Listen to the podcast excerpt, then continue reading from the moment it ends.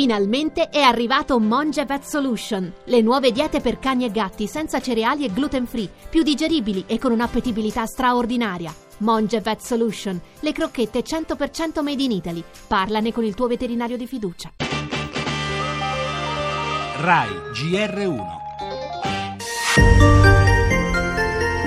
Io non so cosa è successo, devo ancora rendermene conto perché pensavo fosse possibile, ecco. Il finale è davvero bello e dà la sensazione di poter andare avanti alla Deaghi, forse tocca prima ai campionessa del mondo.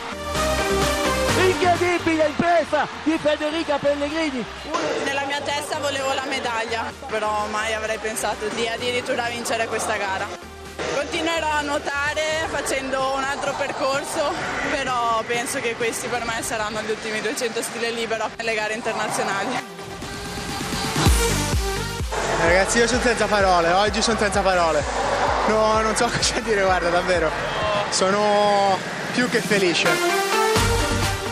Eterna fede, una storia infinita, quella della Pellegrini, a cui ha voluto aggiungere un capitolo a sorpresa, il più bello, quello del capolavoro. Ai mondiali di Budapest è nuovamente oro nei 200 stile libero, il suo settimo sigillo in sette edizioni iridate. Una vittoria arrivata con una strepitosa rimonta sulla campionessa olimpica in carica, l'americana Ledecky, in una giornata in cui il nuoto azzurro festeggia anche l'oro di Detti negli 800 stile libero. Le altre notizie del nostro giornale, vitalizi, la Camera dice sì ai tagli, ma è bagarre in aula tra PD e 5 Stelle. Ora si guarda al Senato dove il cammino della legge resta a rischio. Migranti, accordo Gentiloni al Serraj per contrastare i trafficanti di uomini e fermare le partenze dalla Libia. In campo una missione con navi militari, aerei e droni per pattugliare le acque di Tripoli. La vicenda Fincantieri, Macron pronto a bloccare la fusione con il gruppo STX ed è crisi Roma-Parigi. Il governo italiano avverte non accettiamo ultimatum. E poi gli esteri transgender in piazza per protestare contro la decisione di Trump di escluderli dall'esercito.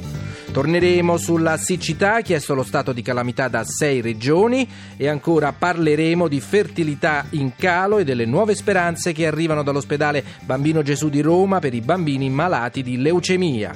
E infine lo spettacolo Il Teatro Grande degli Scavi di Pompei celebra il centenario del viaggio di Picasso in Italia.